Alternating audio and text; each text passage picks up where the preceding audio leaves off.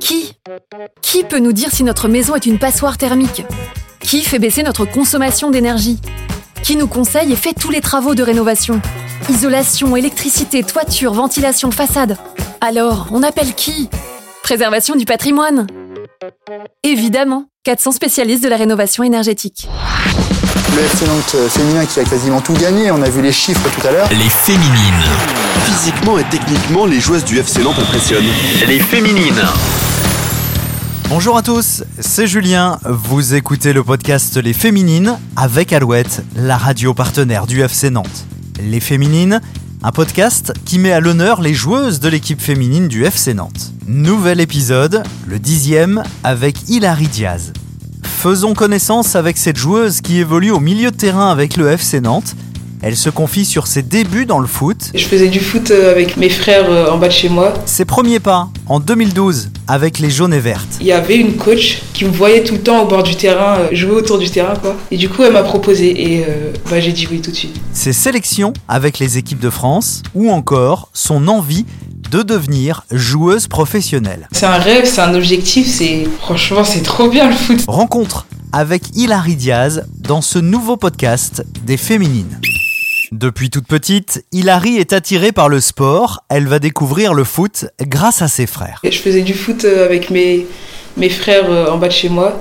Moi je voulais faire euh, de l'athlétisme, sauf qu'avant 8 ans on peut pas s'inscrire à l'athlétisme, du coup bah j'ai dû attendre et ma, ma maman m'a proposé en attendant de faire soit du tennis, soit de la natation.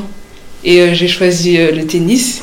Mais euh, au fond de moi, genre, je voulais quand même euh, faire du foot. Hilary a rejoint la section féminine du FC Nantes à ses débuts en 2012. Elle nous raconte comment s'est déroulée son arrivée à la Jaunelière. Un jour, en arrivant ici, mon frère il jouait à Nantes. Il y avait une coach qui me voyait tout le temps au bord du terrain, euh, l'accompagner, jouer, jouer autour du terrain, quoi. Et du coup, elle m'a proposé et euh, bah, j'ai dit oui tout de suite. Je voulais trop faire du foot, alors dès qu'elle m'a posé, la- dès que les, ques- les, les coachs m'ont posé la question, franchement, j'ai dit oui, ça m'a. Moi, j'avais trop envie de faire du foot. Personne ne se connaissait, enfin, il y en avait peu qui se connaissaient. Il y en a qui avaient fait du foot avec des garçons avant et bah, au début, je, connaissais vraiment pas, j'avais aucune idée de, de ce que ça allait être. Et puis, bah, au fil du temps, ça, ça s'est fait. Comme je vous l'ai dit, vu que mon frère était déjà à Nantes, j'étais vraiment souvent, souvent ici. J'ai aidé même tous les coachs, euh, je les aidais des fois euh, au bord des terrains. Ils me disaient, bah, tiens, Hilary, tu peux mettre ça en place, s'il te plaît. Du coup, bah, en arrivant ici, bah, je connaissais un peu le cadre. Après, j'ai eu les équipements, c'était, bah, je me suis bien sentie, c'était avec les, le- les cuissons. C'était super. Depuis qu'elle a commencé le foot, Hilary joue au poste de milieu de terrain. Elle nous présente ses principales qualités. Bah, je suis rapide, je suis puissante et euh, ouais, j'aime, marquer, j'adore marquer. Ouais, j'adore le but. Franchement, euh, c'est, quelque chose que j'adore. Hilary n'a pas eu l'occasion de jouer avec la D2 cette année. Entre le championnat arrêté, la Covid, où elle a été testée positive, une année compliquée, mais elle a quand même intégré les U19 pour son plus grand plaisir. En fait, j'étais tellement heureuse de reprendre que il n'y avait pas trop d'appréhension. J'ai bien aimé parce qu'il y avait beaucoup euh, l'esprit compète et elles, étaient, elles avaient déjà gagné, enfin, elles étaient en haut de, leur groupe. Enfin, on était en haut du groupe et du coup, quand j'ai intégré euh, le groupe U19, bah, il y avait toujours euh, cette envie-là de, bah, de toujours gagner les, matchs qui arrivaient, donc euh, c'est ce qu'on a fait. Hilary a été appelée plusieurs fois en équipe de France avec les U16 et U17, des expériences toujours très enrichissantes pour la joueuse du FC Nantes. Ah, c'est euh, c'est différent parce que en club, en fait, on est, on s'entraîne, on, s'entraîne tout le temps ensemble, on, met des tactiques en place toute la semaine, tandis que quand c'est en sélection, c'est des joueuses qu'on apprend à connaître, qu'on connaît pas forcément. Puis parfois, il y a des nouvelles joueuses et du coup, faut s'adapter, faut intégrer, intégrer tout le monde et faut essayer de jouer avec les quali- qualités de, de nos coéquipières.